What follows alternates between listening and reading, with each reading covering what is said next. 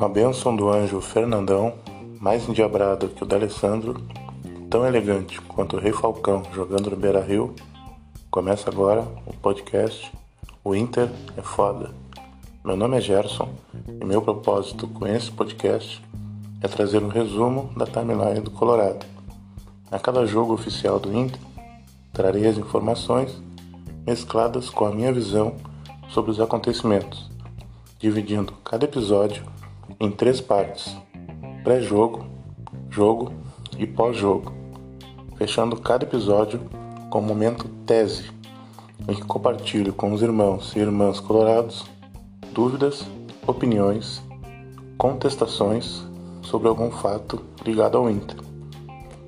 No episódio de hoje, referente ao jogo Atlético Mineiro e Inter, falarei sobre os seguintes tópicos: política do clube, eleição, treinos da semana, retornos e desfalques, gurias coloradas, sub-20, indicação de conteúdo, escalação, postura, melhores momentos, desempenho individual, substituições, resultado, scout, coletiva, projeção, previsão do tempo, momento tese e os créditos finais. Bom, vamos começar pelo pré-jogo. Política e eleição. No dia 4 do 12, os jornalistas Tiago Suma e Lennon Haas, em um trabalho em conjunto, fizeram uma denúncia através de suas redes sociais, em que a manchete dizia: Reage Inter comete crime eleitoral. No texto, eles descrevem que um apoiador da Chapa 3, chamado Luiz Carlos Halber, o Lilico, teve áudios vazados em que confirma ter acesso à listagem dos sócios aptos a votarem na eleição do pátio, mesmo estando ciente da proibição de tal procedimento por parte da comissão eleitoral, conforme obriga a Lei Geral de Proteção de Dados Pessoais, número 13.709 de 2018. E também sabia da importância do sigilo que o vazamento seria um risco assumido por ele. Lico, que é sócio, conselheiro e com passagens por cargos diretivos e com essa atitude provada pela matéria, ele infringe os regulamentos e regras internas do Legislativo Colorado, que é normatizado por estatuto, regimento próprio do Conselho Deliberativo, regimento eleitoral e código de ética. Ao Ministério Público, a denúncia foi oferecida por um sócio que preferiu não se identificar. A promotoria recebeu a denúncia e analisará a abertura de investigação. As outras duas denúncias tiveram fontes diversas. A chapa 10, surge amanhã, protocolou pedido contra a candidatura da chapa 3, Reage Inter, encabeçada por José Aquino Flores de Camargo, ao Conselho de Gestão e Presidência, e contra as chapas 1, Juntos Somos Maiores, 2, Bandeira Vermelha, 3, Reage Inter. E 15, Camisa Vermelha, que concorrem ao Conselho Deliberativo. A última denúncia foi protocolada pela chapa 5, o Inter Pode Mais, chapa 7, Inter Sem Fronteiras, e chapa 9, Sócio Independente Colorado, contra dois conselheiros ligados à chapa 3. Um deles concorre à reeleição e o outro um funcionário do clube.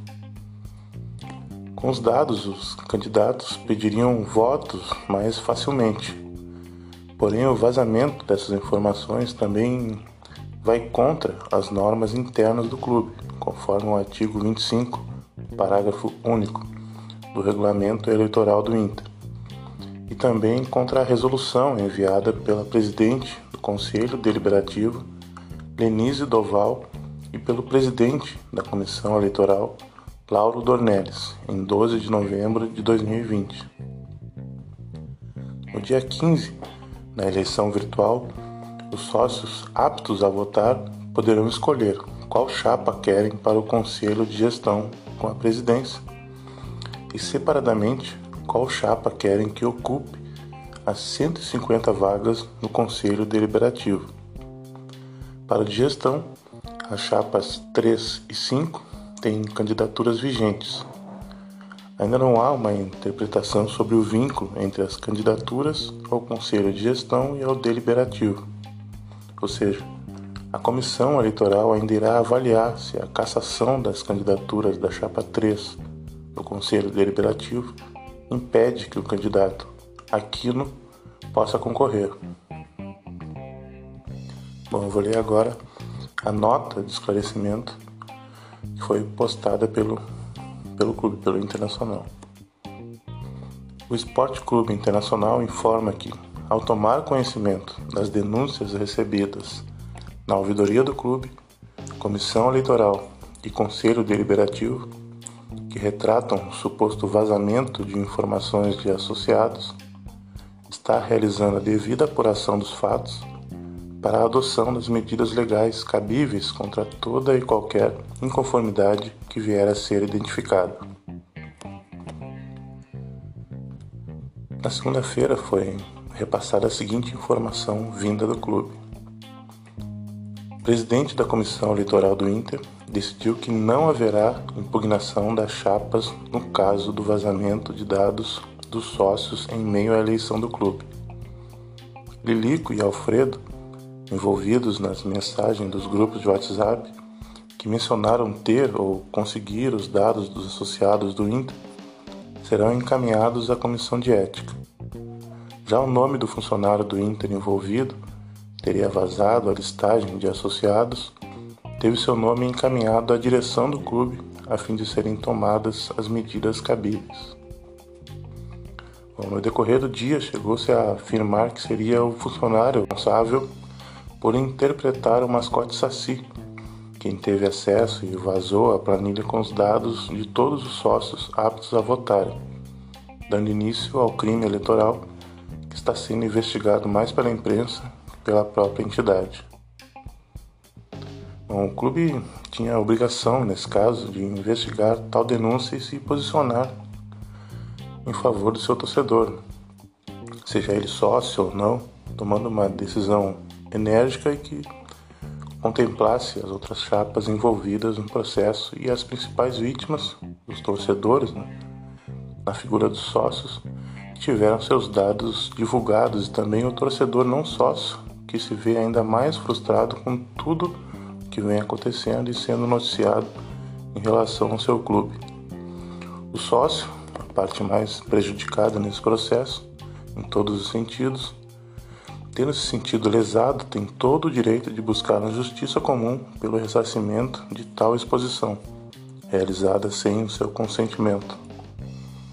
A eleição fica manchada e marcada na memória de todos os colorados como a mais suja e impune da história do clube, pelo menos que se tem conhecimento.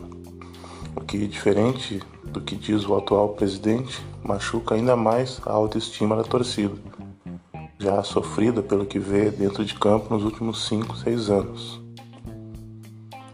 Bom, agora eu vou ler aqui duas postagens que foram feitas na internet. A primeira é do Aod Cunha. Ele é ex-CEO da, da gestão do Luigi.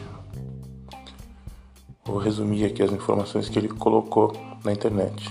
Abre aspas. Não sou de fazer threads, Farei uma exceção, dada a minha paixão pelo Inter e o importante momento do clube. Vou falar sobre o que nunca falei e espero que ajude a dois honrados candidatos, Aquino e Barcelos.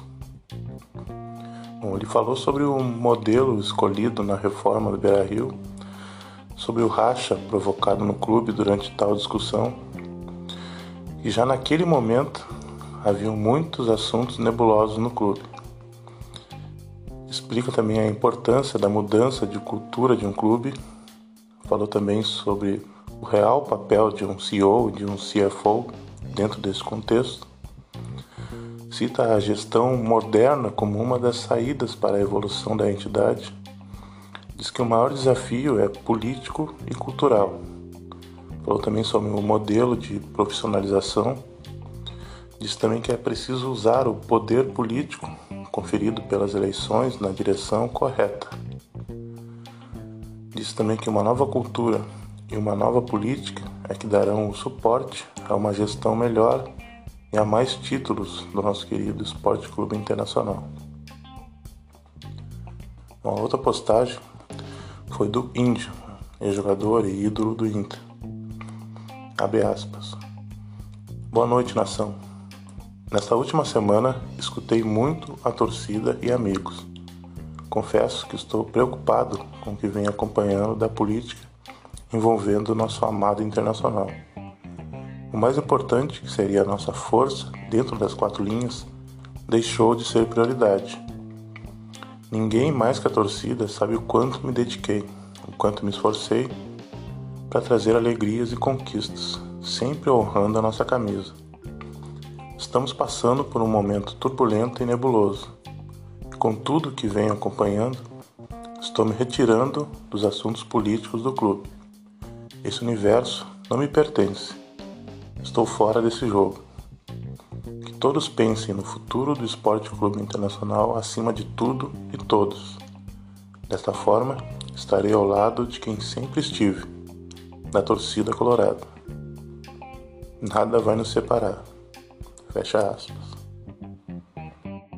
Bom, vou abrir um parênteses aqui só para reforçar que as entrevistas dos candidatos a eleição do Inter seguem sendo realizadas. Né? Os principais canais da imprensa identificados. Quem ainda não teve a oportunidade de assistir nenhuma, é, indico também que procure nesses canais identificados do YouTube. Já tem algumas já dessas, desses debates, dessas entrevistas realizadas e dispostas ali para pesquisa e para quem tiver interesse de assistir. Passando agora para os treinos da semana, retornos e desfalques. Diante do Galo, o Inter contou com os retornos do Cuesta e do Rodinei, suspensos contra o Boca. Nonato também retornou de suspensão. Moledo, que foi expulso contra o Atlético Goianiense, acabou ficando de fora. A preparação para o jogo foi encerrada na manhã do sábado, no CT Parque Gigante. O técnico Abel comandou a última atividade, mirando o duelo fora de casa. Sem o Abel Hernandes, Moisés, Saravia, Bosquilha, Guerreiro seguiam lesionados, além do Edenilson, que ficou de fora porque testou positivo para o Covid. O Abel projetou nos treinos o time que entraria em campo no trabalho tático.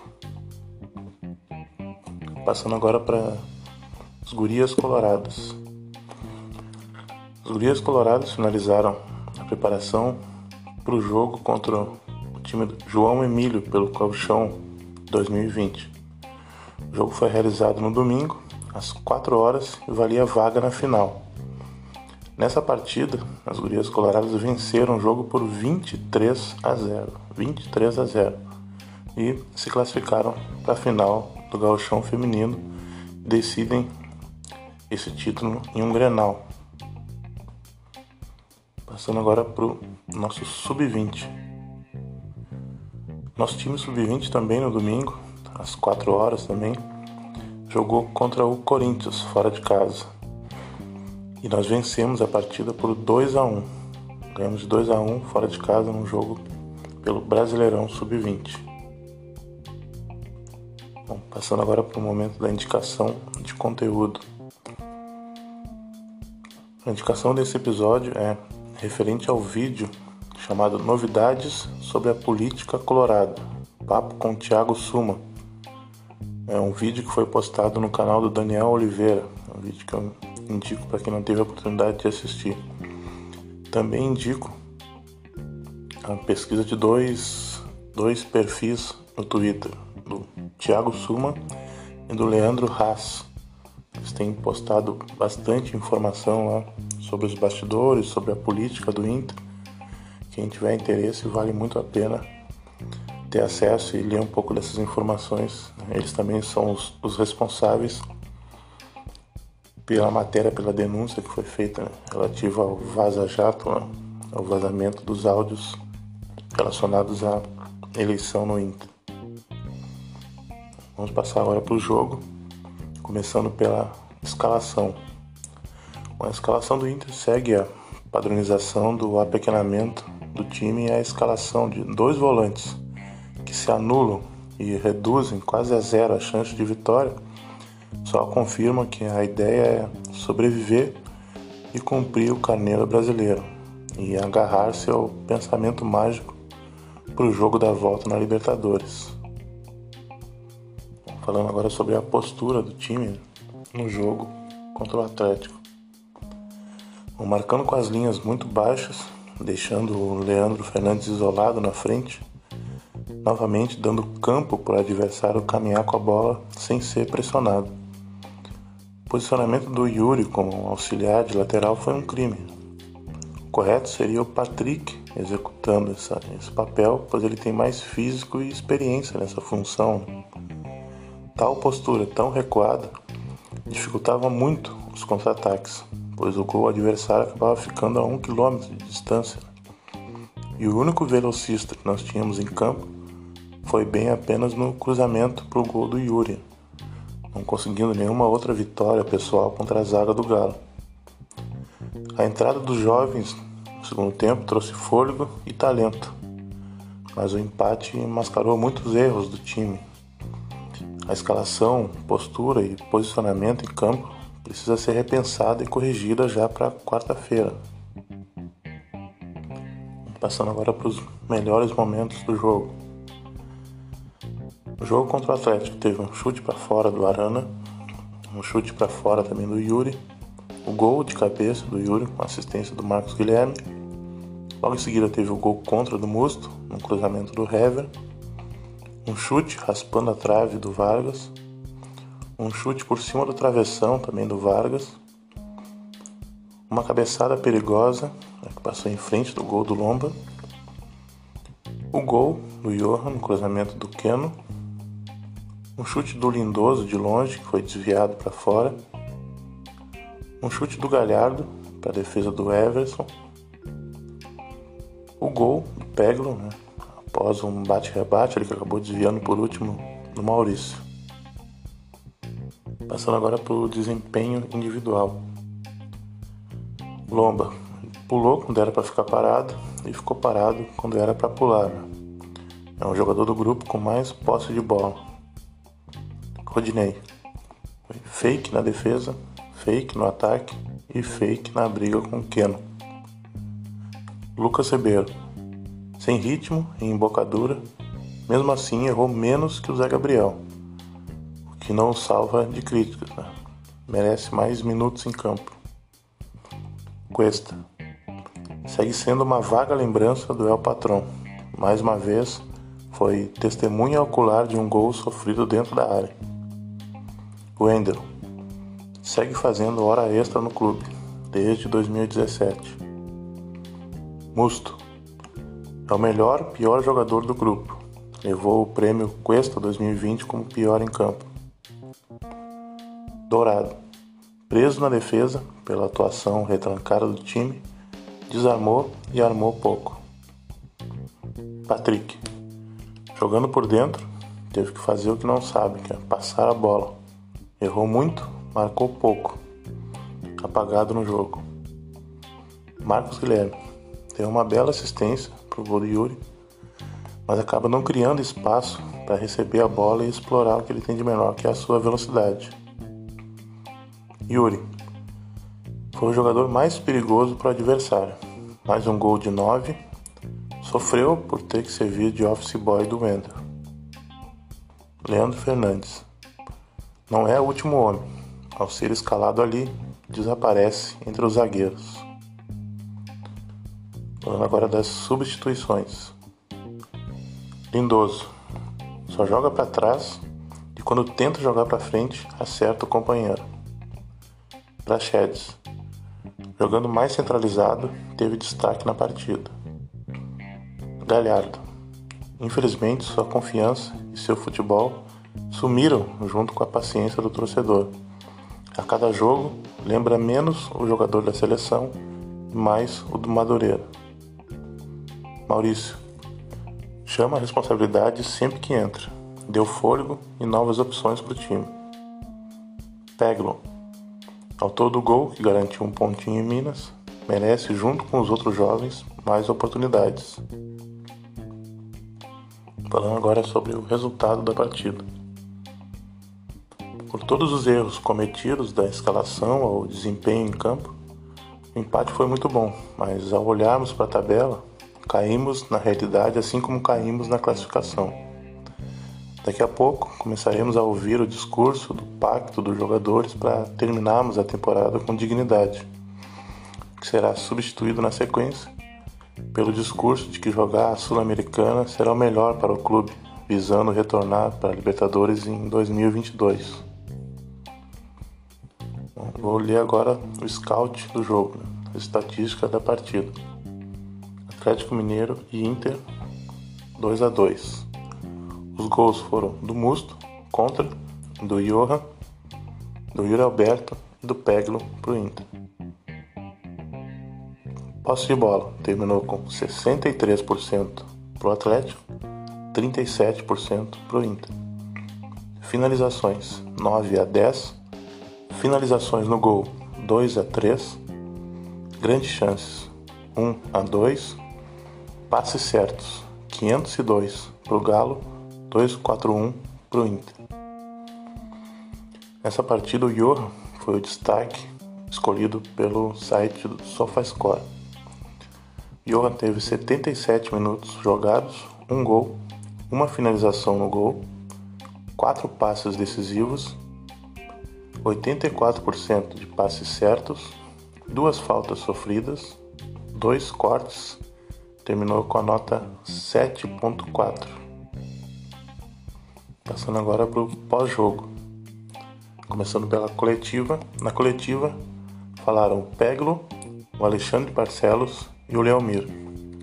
Eu vou ler aqui algumas das respostas que eles deram, começando pelo Peglo. Abre aspas. O nosso grupo, desde o começo do ano, mostrou esse espírito de garra e luta. Na quarta-feira, iremos mostrar essa garra e essa luta dentro de campo. Hoje, de novo, fizemos uma grande partida, respeitando sempre o Atlético, que é uma grande equipe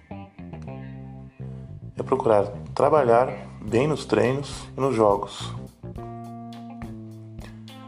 Fecha aspas. Agora vou ler algumas das respostas que o Alexandre Barcelos deu na sua coletiva. Abre aspas. Nós temos que valorizar a questão de entrega dos jogadores. Foi um jogo de alta superação. Tem que valorizar também os meninos que entraram. Tudo isso tem que ser muito valorizado nós investimos cerca de 10% do que o Atlético investiu nesse campeonato. Hoje nós demos o primeiro passo. Faltou ainda a vitória. Ainda estamos buscando. Nós nos sentimos capacitados para ir até Buenos Aires e buscar a classificação.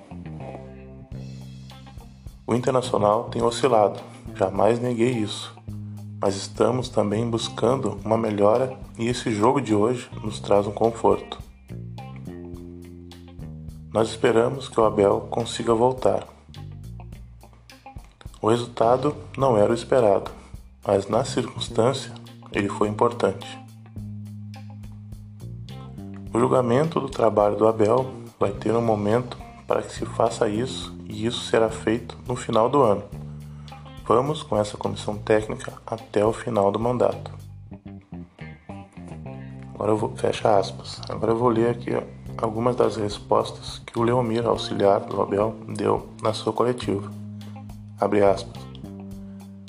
O Internacional fez uma boa partida, desde o começo, mesmo com o Atlético fazendo uma pressão logo no início da partida. A gente sempre está conversando em relação a treinamentos, mudanças e perguntando o que ele acha, sempre com a palavra final do Abel. Sem dúvidas, nos traz uma confiança enorme esse empate no final do jogo. Já conversamos no vestiário com os jogadores. Agora é hora de voltar para Porto Alegre, descansar e pensar no Boca. Em relação aos garotos, eles têm entrado bem nos jogos. É o dia a dia que vai nos mostrar quem deve ir entrando. Fecha aspas. Passando agora para a projeção da próxima partida. O Grupo Colorado se reapresentou no Parque Gigante nesta segunda-feira após voltar de Belo Horizonte. Depois de desembarcar no aeroporto, a delegação foi direto para o treinamento. O primeiro já de olho na partida contra o Boca Juniors, da Libertadores. O Inter inicia a semana de preparação para o jogo que será na quarta-feira, às nove e meia, na Bomboneira. Com mais retornos, além do técnico Abel Braga, Abel Hernandes e Moisés voltaram a treinar com o grupo nesta segunda-feira. Os dois jogadores estão recuperados de lesões musculares na coxa direita. O atacante sentiu problema na derrota por 2 a 0 para o Santos e foi desfalque nas últimas cinco partidas. Já o lateral virou baixa no jogo seguinte, a vitória por 1 a 0 sobre o América Mineiro pela Copa do Brasil. Ambos já foram liberados pelo departamento médico, mas ainda estão sob observação da preparação física. Assim, não tem o seu retorno garantido para enfrentar o Boca. Quem volta com certeza é o técnico Abel, já recuperado do Covid. O treinador testou negativo ainda na última sexta-feira, mas ele não comandou o Inter no empate de 2 a 2 por precaução médica. Ao todo, o técnico foi uma ausência durante quatro partidas. Além do Abel, o Caio Vidal e o Matheus Jussa também testaram negativo e já foram reintegrados aos trabalhos. Ambos ficam à disposição, assim como o Edenilson. Edenilson foi outro que testou também negativo na última sexta-feira, mas como ainda não havia cumprido o prazo mínimo de 10 dias previsto no protocolo da CBF, acabou ficando de fora contra o Galo mas tem retorno garantido contra o Boca. Já projetando a escalação para quarta-feira seria Lomba, Heitor ou Rodinei, Moledo, Cuesta e Wendel, Dourado, Edenilson, Patrick e D'Alessandro, Yuri e Galhardo. O Inter enfrenta o Boca na quarta-feira, como eu disse, às nove e meia, lá na Bomboneira. O Inter perdeu o primeiro jogo por 1 a 0 e precisa ou de dois gols para vencer durante os 90 minutos e se classificar, ou uma vitória por um gol que leve para os pênaltis. Então, que ele acabe marcando mais de dois gols. 2 a 1, 3 a 2 em diante. Lembrando que nessa partida tem um saldo qualificado. O tempo de preparação para essa partida será curto. O treinador terá apenas duas atividades antes de viajar para Buenos Aires. No trabalho dessa segunda, o comandante realiza exercícios técnicos com jogadores que não atuaram contra o Atlético Mineiro. Já o restante do grupo fez treino físico e regenerativo. Passando agora para a previsão do tempo na quarta-feira em Buenos Aires, no horário do jogo. A noite será tempo aberto, sem nuvens, máxima de 25 graus, mínima de 22. Agora eu vou ler aqui uma informação colhida no Twitter também, no Twitter da Caroline Campos, arroba dela é i Caroline Campos, tweet de utilidade pública.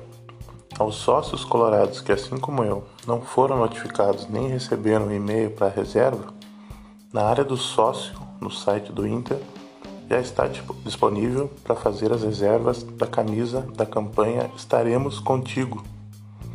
Para quem lembra, aquela informação que foi disponibilizada acho que no começo do ano, quem tem interesse em adquirir essa camisa precisa entrar no site do Inter, logar na área de sócio e lá realizar o pedido para receber essa camiseta. Passando agora para o momento tese. Bom, o poder, seja em que esfera for, seduz, cega também destrói, tanto quem por ele mata, como quem por causa dele morre. Essa conta não é nossa, dos torcedores, mas cabe a nós exercermos nosso direito ao voto, buscando uma faxina gradual e a melhora significativa do desempenho de nossos dirigentes, conselheiros e, consequentemente, dos nossos jogadores. O povo ergueu o gigante chamado Internacional e só ele poderá devolvê-lo ao seu lugar, brigando na ponta de cima das competições com raça e respeito à entidade e seus torcedores. Fazendo isso, o caminho até os títulos será encurtado e abreviado.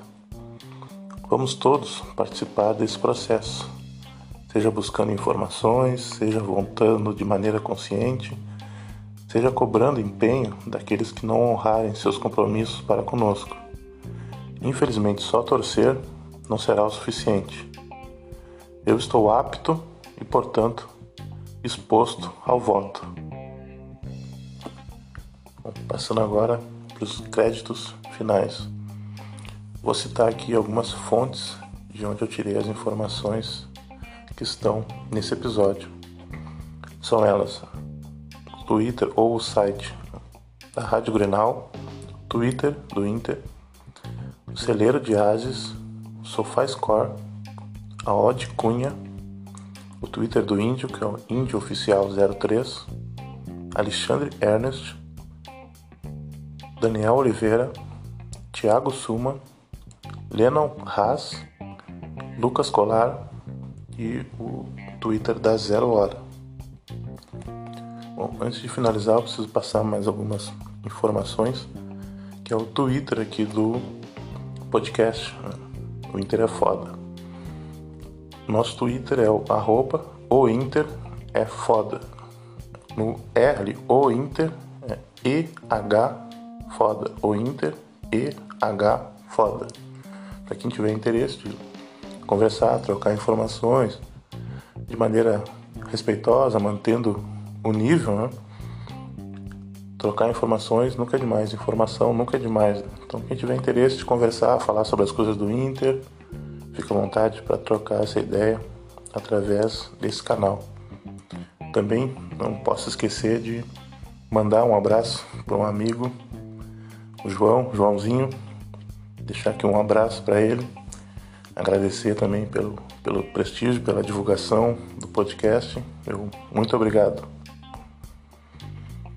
Bom, como eu já disse aqui em outros episódios, minha intenção aqui é apenas externar minhas opiniões enquanto torcedor apaixonado pelo Inter, visando sempre o melhor para o clube. Jamais secarei, mas criticarei sempre que achar necessário. Não tenho a menor pretensão de formar opinião. Como dizia o Cajuru em seu programa na Bandeirantes, fique sempre com a sua opinião. E assim termina mais um episódio do podcast O Inter é Foda. Muito obrigado mesmo por terem me ouvido. Se gostou, por favor, indique, compartilhe. Que as ruas de fogo iluminem a mente dos nossos dirigentes e acendam a chama da vitória no coração dos nossos jogadores e nos conduzam para bem longe da escuridão. Inter, eu te amo.